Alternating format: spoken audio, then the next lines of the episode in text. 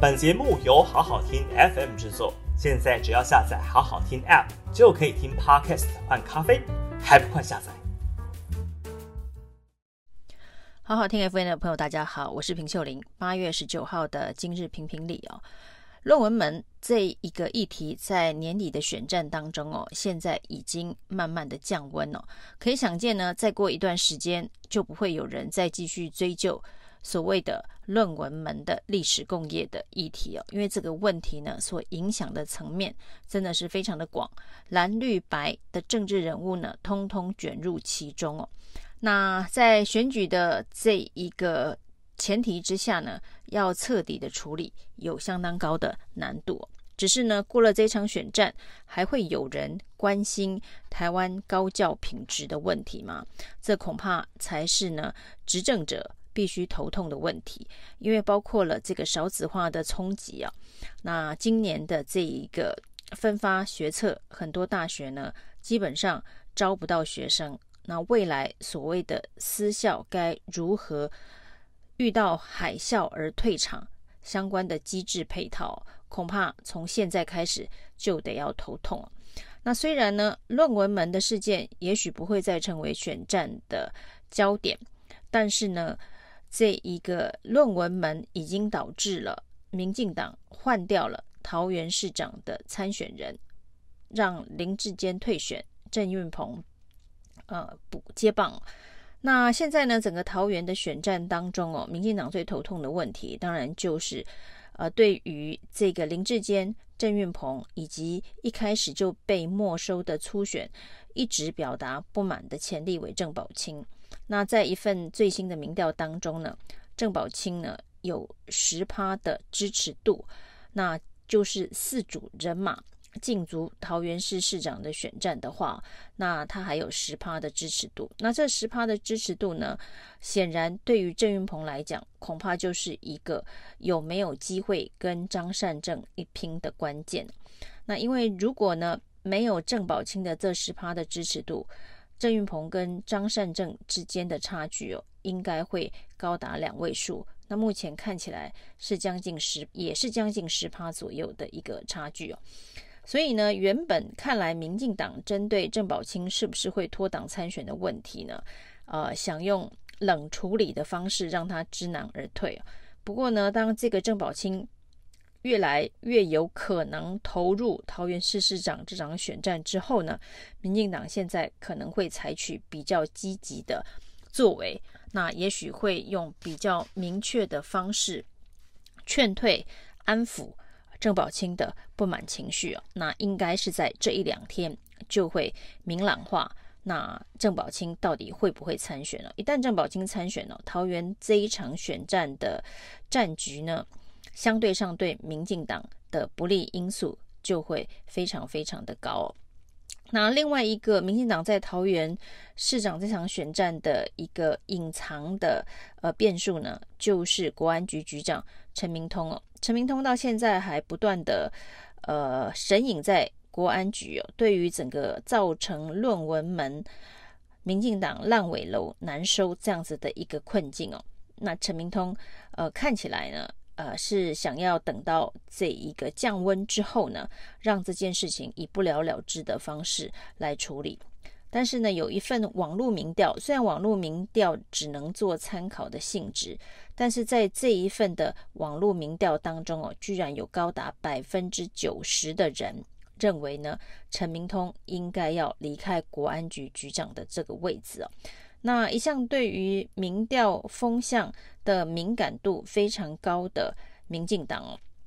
也极有可能会在立法院开议之前呢。那现在立委们正在放暑假，也已经快要开议，九月份就要开议了。那极有可能在开议之前呢，也处理陈明通这一个呃可能会引爆的不定时炸弹哦。那对于民进党来讲，啊年底的这场选战的安全系数。才能够调高，否则呢，在桃园的这个战场啊，即便郑文灿蓝绿通吃，对于地方派系整合的能力很强，就是组织战、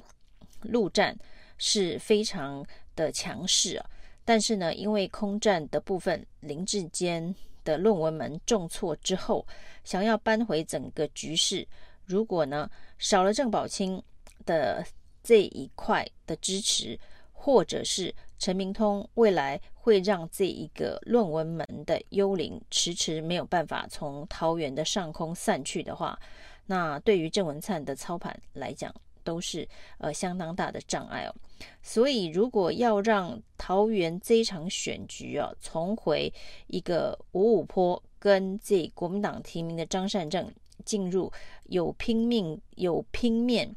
的一个对峙的状态的话，那显然郑宝清的问题第一个要处理哦。那第二个要处理的问题，可能就是国安局局长陈明通的问题。陈明通当然两个角色，一个是台大的教授啊，林志坚的论文指导老师。那除了林志坚之外哦，他比较大的争议是他指导了一百七十三位的博硕士论文。那这一百七十三个博硕士论文当中呢，居然只有五个论文呢是公开的，其他论文都是属于保密状态。那论文不公开，一般通常是有这个专利权，呃等等，或者是国家机密等等哦。那难道陈明通所指导的这么一鱼多吃的论文都是国家机密或是有专利吗？这恐怕呃跟大家的想象跟理解有蛮大的落差。那这么多不愿意公开的论文，也就会让大家怀疑这中间呃可能有一些猫腻。